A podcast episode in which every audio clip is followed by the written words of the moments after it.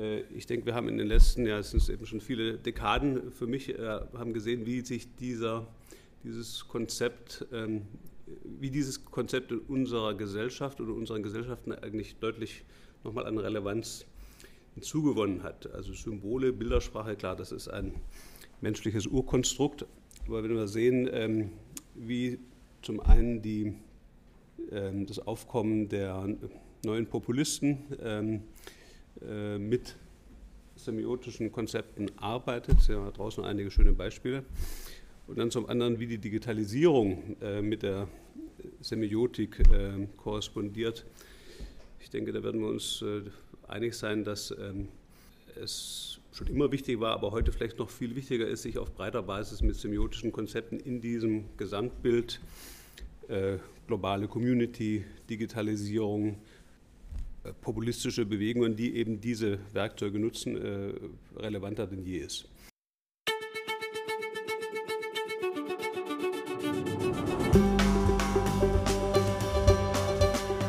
Die Zeichen unserer Zeit. Ein Podcast von Linda, Markus und Paula und dem Virtuellen Zentrum für Kultursemiotik.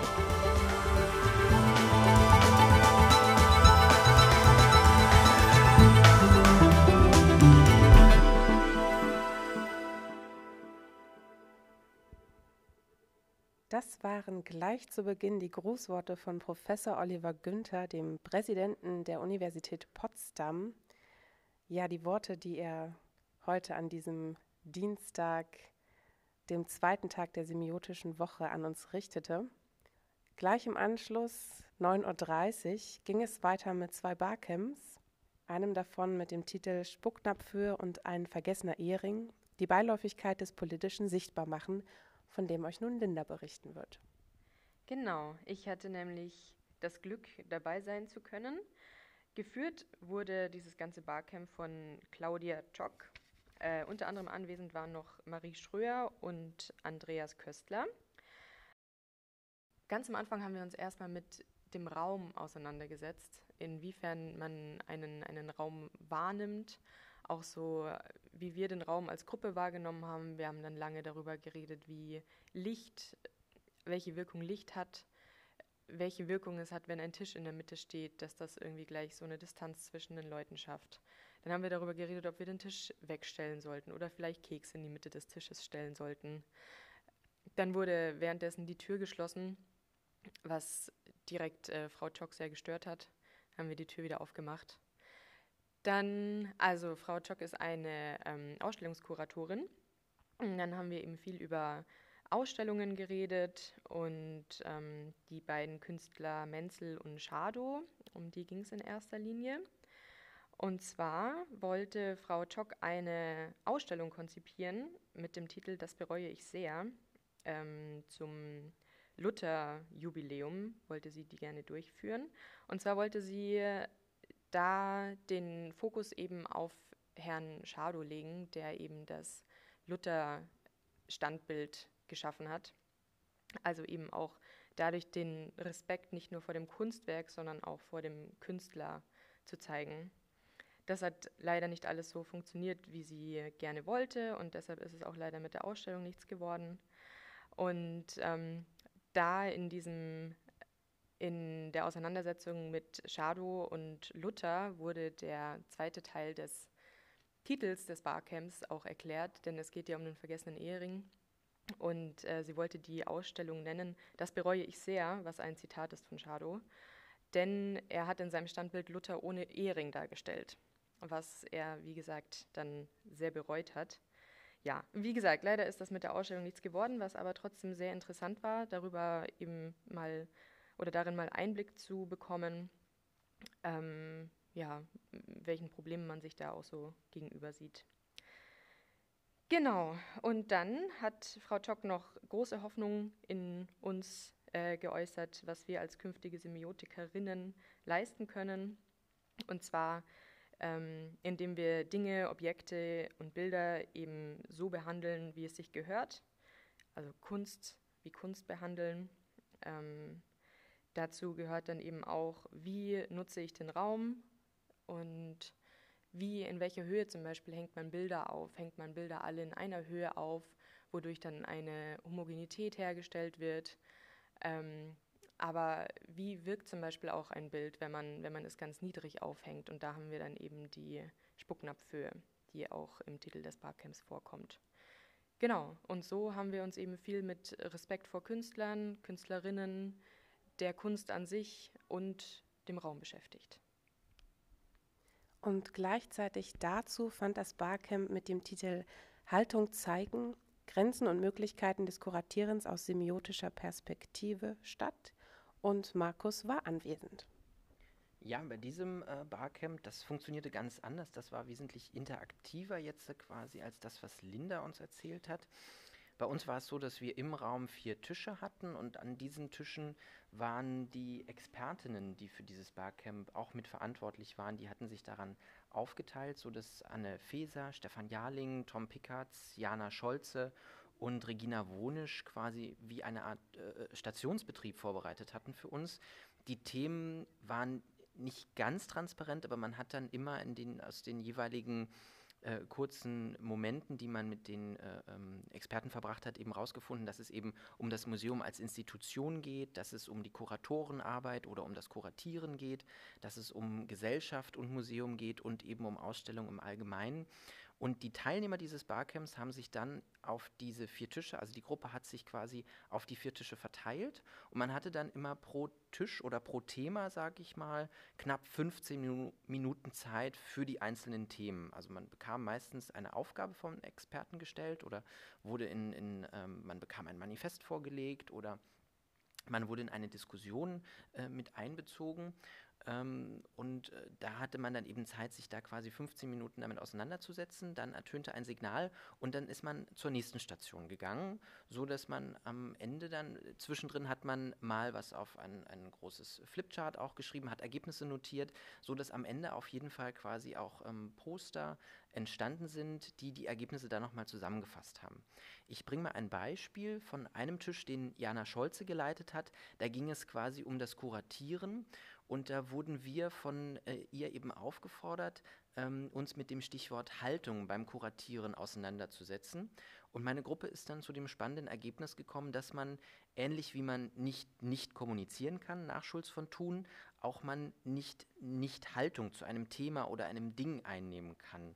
Kuratoren müssen sich dessen also bei der Wahl von Ausstellungsformaten oder von Konzepten immer bewusst sein. Und ähm, wenn ich mich für dieses oder jenes Konzept entscheide, dann nehme ich immer automatisch auch eine spezifische Haltung zu diesem Ausstellungsgegenstand oder zu dem Thema ein.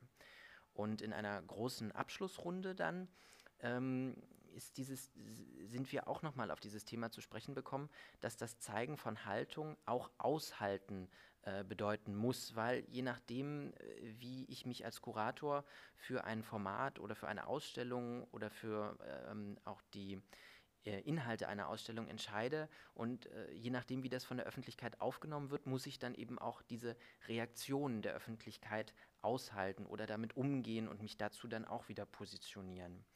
Wir haben im Anschluss dann an dieses, an dieses Barcamp noch einmal mit der Kuratorin Jana Schulze gesprochen, was die Haltung eines Kurators beeinflusst und bestimmt in der heutigen Zeit.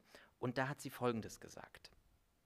Die Haltung wird leider von vielen Sachen, oder nicht leider, aber wird von vielen Sachen beeinflusst. Äh, zum, viele Leute würden wahrscheinlich sofort sagen, von der Institution, in der ich mich bewege.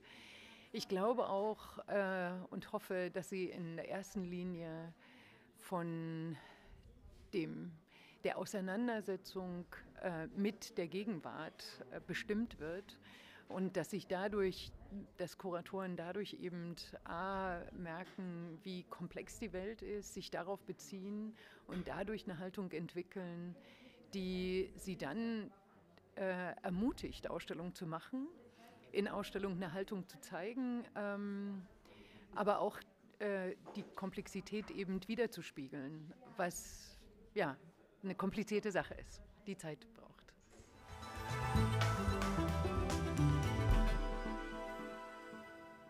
Und bei einem gut gefüllten Tag ging es 11.30 Uhr mit einem offenen Diskussionsforum weiter. Thema Interaktion statt Audioguide, neue Form dialogischen Führens.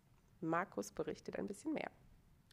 Ähm, bei diesem äh, offenen Diskussionsforum, das ist ein sehr, sehr interessantes Format gewesen, bei diesem stellten zu Beginn ähm, die Studenten der angewandten Kulturwissenschaft, also auch höhere Jahrgänge, Konzepte vor, welche sie im Rahmen des sogenannten Students Day für Ausstellungen im Haus der Kulturen der Welt verwirklichten. Der Students Day, das muss man vielleicht kurz vorher erklären, ist eine Initiative, bei der eben Studenten oder von, bei der von Studenten für Studenten eine bestehende Ausstellung ein äh, neues Konzept erhält oder ein, quasi das wird darauf aufgepflanzt. Die Ausstellung ist also quasi fertig, ist komplett kuratiert und Studenten beschäftigen sich jetzt im Rahmen eines Semesters oder eines Moduls eben mit dieser Ausstellung, mit diesen Inhalten und entwickeln dann quasi ein eigenes Konzept, was sie dann auf diese Ausstellung aufsetzen. Und das Ganze hat zum Zweck, dass eben ein leichterer oder einfach ein perspektivisch anderer Zugang ähm, zu den Themen dieser Ausstellung ähm, erhalten werden kann. Als Beispiel ähm, möchte ich gerne auf das Konzept äh, zu sprechen kommen, was 2019 von den Studenten erarbeitet wurde. Das war im Rahmen äh, der Ausstellung Bauhaus Imaginista. Ähm, da haben die Studenten sich ein, äh, ein Open-World-Game quasi ausgedacht für diese Ausstellung. Und das sah vor, dass die Besucher der Ausstellung anhand eines, eines Plans, eines Lageplans, unterschiedliche Stationen, aber vollkommen äh, frei im, im, im Raum dieser Ausstellung äh, besuchen konnten, sich ähm, dort dann auch äh, abstempeln lassen konnten und am Ende der Ausstellung, also so auf, in diesen einzelnen Stationen natürlich auch Inhalte der Ausstellung erfahren haben, ähm, gleichzeitig kleine Aufgaben erfüllen mussten und ganz am Ende und wenn sie eben alle Stempel zusammen hatten, dann äh, waren sie entweder Lehrling, Geselle oder Meister. Ähm, also das auch angepasst an dieses Bauhauskonzept. Und äh, das äh, war dann auch so, oder das, das offene Diskussionsforum war eben so angedacht, dass ähm, immer dann auch diskutiert werden konnte über die Konzepte, zumal auch ähm, äh, andere Kuratoren, wie eben zum Beispiel Beate Wild, anwesend waren, die natürlich sehr, sehr neugierig waren auf diese Konzepte, auch sehr ähm, äh, aktiv mit in die Diskussionen auch eingestiegen sind. Ein ganz kleines bisschen schade war, dass, weil so viele spannende Konzepte, also ich kann jetzt nur von dem einen berichten, weil aber so viele spannende Konzepte vorgestellt wurden, ähm, eigentlich nicht mehr richtig genug Zeit war, dann äh, wirklich zu diskutieren oder äh, sich dann noch wirklich auszutauschen, auch im Rahmen dieses eigentlich offenen Diskussionsforums. Ähm, das war ein kleines bisschen schade.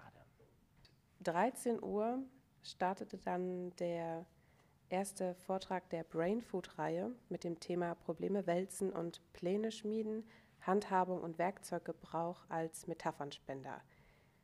Ja, Vortragende war hier Dagmar Schmauks. Mit ihr hat Linda ein Interview geführt und das kann im Anschluss an diese Folge in einer Extra-Folge gehört werden. 14.30 Uhr startete dann das nächste offene Diskussionsforum mit dem Thema Umgestalten statt Verwalten, Kunst und Aktionen im öffentlichen Raum. Und Linda erzählt euch mehr. Diskutiert haben als Semiotikerinnen Eva Kimmenich und Fabiola della Priscilla, außerdem äh, verschiedene KünstlerInnen, darunter Stefan Grüßkemper, ein freischaffender Künstler, der in Berlin lebt, und Christina Leko, eine Künstlerin und Dozentin an der Universität der Künste in Berlin. Bei beiden liegt der Schwerpunkt auf partizipatorischen Kunstprojekten. Außerdem noch aus dem Graffiti-Bereich Malte Nickau und Joe Preußler, und per Skype waren uns noch zugeschaltet Rocco und seine Brüder, die wir nur vermummt kennenlernen durften, da sie ihre Identität schützen müssen. Die Hauptthemen, ähm, also es war auch hier wieder ein offenes Diskussionsforum und es ging natürlich sehr stark darum, ähm, wie diese Künstler, die ja ihre Kunst quasi im öffentlichen Raum machen, wie jeder Künstler für sich quasi öffentlichen Raum eben definiert. Also da gab es teilweise sehr unterschiedliche Auffassungen. Ein, ein großes Thema oder ein, ein, ein, was lange diskutiert wurde, war eben, ob diese Guerilla-Techniken, die die eben zum Teil anwenden, ähm, die ja von einer Grenzüberschreitung leben, ähm, wenn die jetzt quasi von, von Marketingfirmen okkupiert werden, wie wir das zum Beispiel auch von den ähm, BVG-Werbungen kennen, ähm, ob, äh, wie sich das dann quasi wieder auf die Kunst auswirkt und wie sich das eben äh, auch auf die Kunst zurückwirkt. Und ähm, gleichzeitig ist es so, dass auch die Frage aufkam, warum Kunst eben im öffentlichen Raum, warum eben nicht im, im, Museum oder warum in anderen Institutionen zum Beispiel. Und hier war ein großer Konsens bei den Künstlern, dass äh, sie sich von diesem, von diesem Museum als, als elitäres Haus oder als, als elitäre Institution wirklich abwenden und ähm, Kunst direkt zu den Menschen tragen wollen. Also sie machen zum Teil ja eben Kunst mit Menschen und sie möchten auch gerne, dass ihre Kunst von den Menschen direkt wahrgenommen wird. Sie möchten eben nicht, dass man über die Hürde, äh, Hürde drüber muss, dass man Eintritt bezahlt, sondern sie wollen hier quasi einen direkten Zugang äh, zu ihrer Kunst schaffen. Ja, wo gemeinsamer Konsens dann auch nochmal war, dass ja dieses Bild vom genialen Künstler ausgedient hat. Ja, man hat also eben auch um über das Selbstverständnis gesprochen und dass man sich eher als Vermittler betrachtet, als jemand, der an Schnittpunkten steht und ja, dort dann zwischen verschiedenen Menschengruppen vermittelt und kommuniziert. Und im Anschluss haben wir noch mit einer Kommilitonin gesprochen, Lana, die auch Teil der Diskussionsrunde war und sich genauer mit Rocco und seinen Brüdern beschäftigt hat und über sie eine Hausarbeit geschrieben hat. Und dazu hört ihr jetzt noch ein kleines Gespräch mit ihr.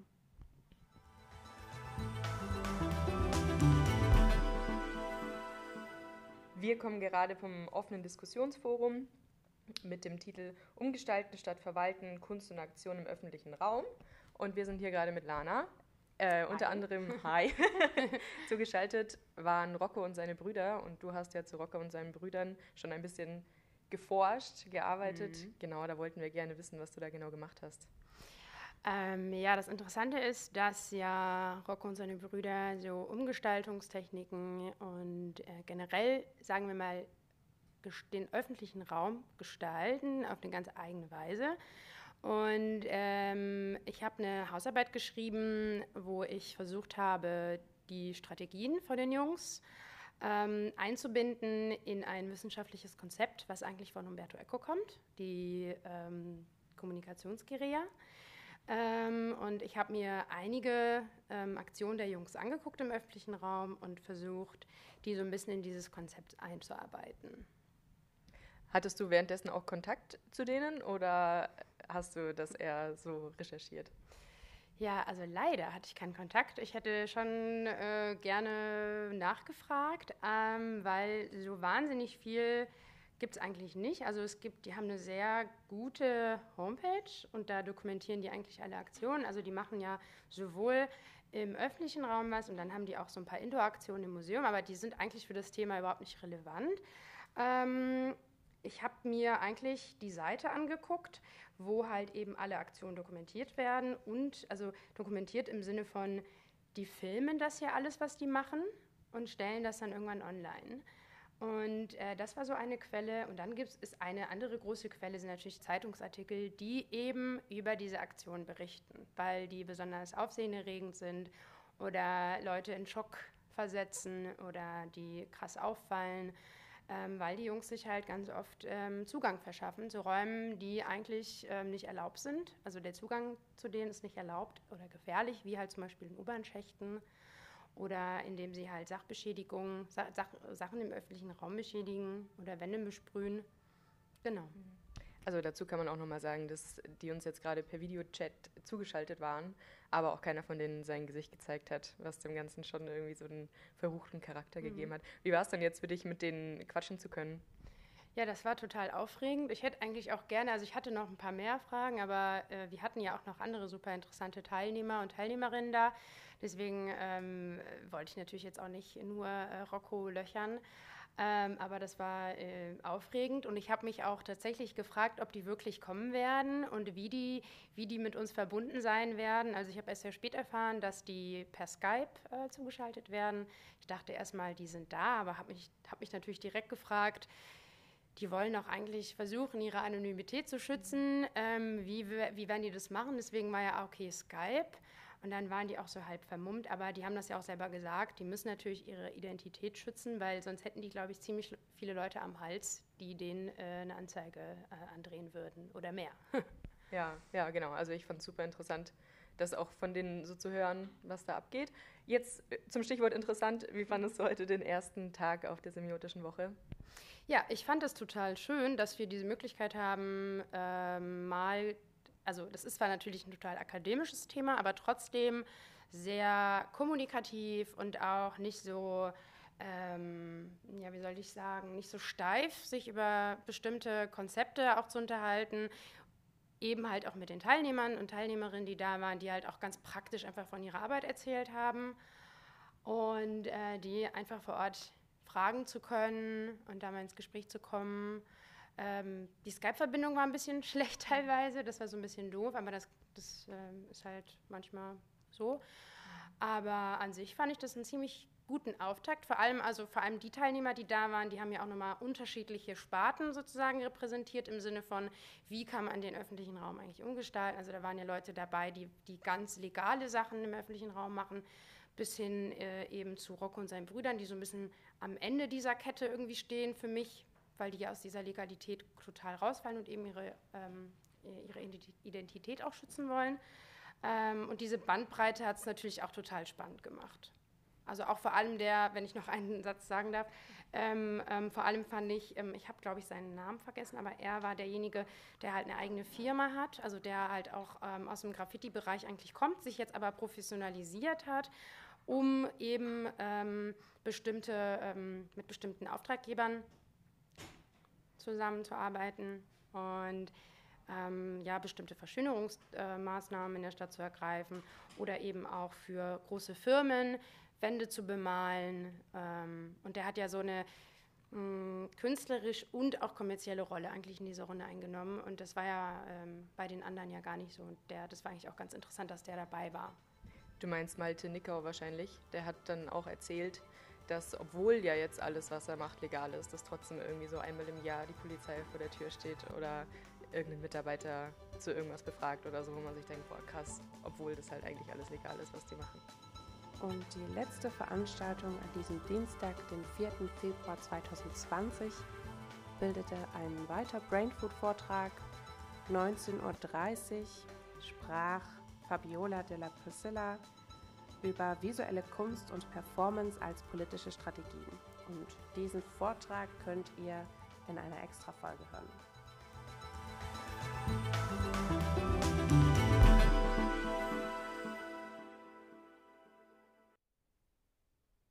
Die Zeichen unserer Zeit. Eine Podcast-Doku der ersten internationalen Woche der Semiotik von Linda Ponradl, Markus Löwer und Paula Görtler. Musik von Alexander Zabadosch.